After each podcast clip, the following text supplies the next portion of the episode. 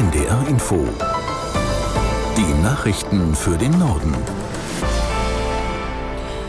Um 7.30 Uhr mit Michael Hafke. Die Lokführergewerkschaft GDL bestreikt seit 2 Uhr wie angekündigt in ganz Deutschland den Bahnverkehr. Trotz Notfahrplan fallen die meisten Züge aus. Der Streik soll bis Montagabend dauern. Politiker fordern eine Schlichtung in dem Tarifkonflikt.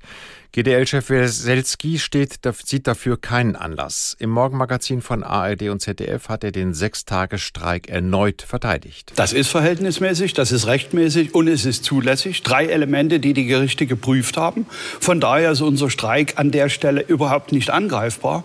Und zu einem Streik gehört Nummer zwei. Die Deutsche Bahn tut alles Mögliche, um den Fahrgästen eben nicht das Eisenbahnverkehrsmittel zur Verfügung zu stellen. GDL-Chef Weselski. Donald Trump hat gute Chancen, wieder Präsidentschaftskandidat der US-Republikaner zu werden. Nach Iowa hat der 77-Jährige auch die Vorwahl im Bundesstaat New Hampshire gegen seine Konkurrentin Haley gewonnen. Aus Nashua in New Hampshire, Isabel Carras. Knapp anderthalb Stunden nachdem auch die letzten Wahllokale in New Hampshire geschlossen hatten, trat Trump bereits vor seine Anhängerinnen und Anhänger. Doch aus seiner Siegesrede wurde eher eine Wutrede. Trump teilte gegen seine einzig verbliebene Konkurrentin, die ehemalige UN-Botschafterin Nikki Haley, aus. Zuvor hatte sie sich bereits von ihren eigenen Fans feiern lassen, als hätte sie das bessere Vorwahlergebnis eingefahren.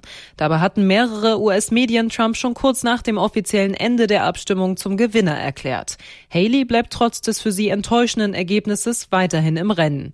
Sie bestätigte noch am Abend, was sie schon im Laufe des Wahltages angekündigt hatte. Ihre Kampagne werde sich nun auf ihren Heimatstaat South Carolina konzentrieren. Die Vorwahlen dort finden Ende Februar statt. Der UN-Sicherheitsrat hat erneut über den Krieg in Gaza diskutiert. Weil die Regierung Netanyahu sich gegen eine Zwei-Staaten-Lösung stellt, gab es viel Kritik an Israel, sowohl von westlichen Ländern als auch von Russland. Aus New York Antje Passenheim. Auch Außenminister Lavrov kritisierte Israels Regierungschef Netanyahu für seine Weigerung. Wie die meisten anwesenden Ländervertreter rief Lavrov zur Freilassung aller von der Hamas verschleppten Geiseln auf und zu einer Waffenruhe. Israels UN-Botschafter Gilad Erdan entgegnete, eine Waffenruhe würde nur der Hamas zurzeit verhelfen, sich neu aufzustellen. Es sei ein Widerspruch, eine Waffenruhe und gleichzeitig eine Zwei-Staaten-Lösung zu fordern. Der palästinensische Außenminister Riyad al-Maliki plädierte für eine internationale Friedenskonferenz. Darin müsse es auch um juristische Verantwortung gehen. Die USA haben Stellungen pro-iranischer Kämpfer im Irak angegriffen. Verteidigungsminister Austin sprach von einem notwendigen und verhältnismäßigen Vorgehen. Die Stellungen seien unter anderem von der Hisbollah genutzt worden. Vor zwei Tagen waren im Irak Raketen auf einen von US-Truppen genutzten Stützpunkt abgefeuert worden. Die meisten habe die Luftabwehr abgefangen, einige seien auch eingeschlagen. Im Irak sind noch etwa 2500 US-Soldaten stationiert. Bundesaußenministerin Baerbock ist auf dem Weg nach Ostafrika. Sie will in Djibouti, Kenia und Südsudan Gespräche über Verbesserungen im vom Bürgerkrieg geplagten Nachbarland Sudan führen. Mehr als 12.000 Tote und rund 7,5 Millionen Vertriebene seien das brutale Resultat dieses Konflikts, so Baerbock. Es gehe darum, die Generäle nach mehr als neun Monaten Machtkampf an den Verhandlungstisch zu bringen. Wegen des Bürgerkrieges haben die Nachbarstaaten des Sudan in den vergangenen Monaten 1,5 Millionen Flüchtlinge von dort aufgenommen. Das Bundeskabinett berät heute über einen Gesetzentwurf gegen sogenannte Gehsteigbelästigung. Dabei geht es um Aktionen von Abtreibungsgegnern vor Arztpraxen und Beratungsstellen. Aus Berlin Birte Sönnigsen mit Einzelheiten. Es gibt immer wieder Aktionen von Abtreibungsgegnern, die sich versammeln vor Beratungsstellen, Kliniken oder Arztpraxen, in denen Schwangerschaftsabbrüche vorgenommen werden. Zum Teil werden die Frauen da auch bedrängt auf unterschiedliche Art und Weise. Und das Gesetz will jetzt dafür sorgen, dass Schwangere ungehindert in die Beratung Beratungsstellen oder eben die Praxen kommen. Die Schwangeren dürfen dann nicht mehr gegen ihren Willen angesprochen, bedrängt oder eingeschüchtert werden. Das Ganze soll für einen Umkreis von 100 Metern rund um Beratungsstellen und Praxen gelten. Sozialverbände unterstützen die Forderung von SPD und Grünen zeitgleich mit den Kinderfreibeträgen auch das Kindergeld zu erhöhen.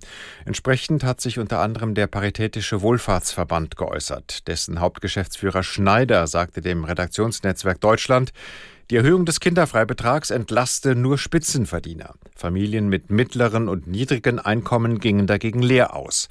Das sehen auch der VDK und der Sozialverband Deutschland so. Finanzminister Lindner plant, den Kinderfreibetrag auf 6.612 Euro jährlich anzuheben. Das Kindergeld liegt aktuell bei 250 Euro monatlich.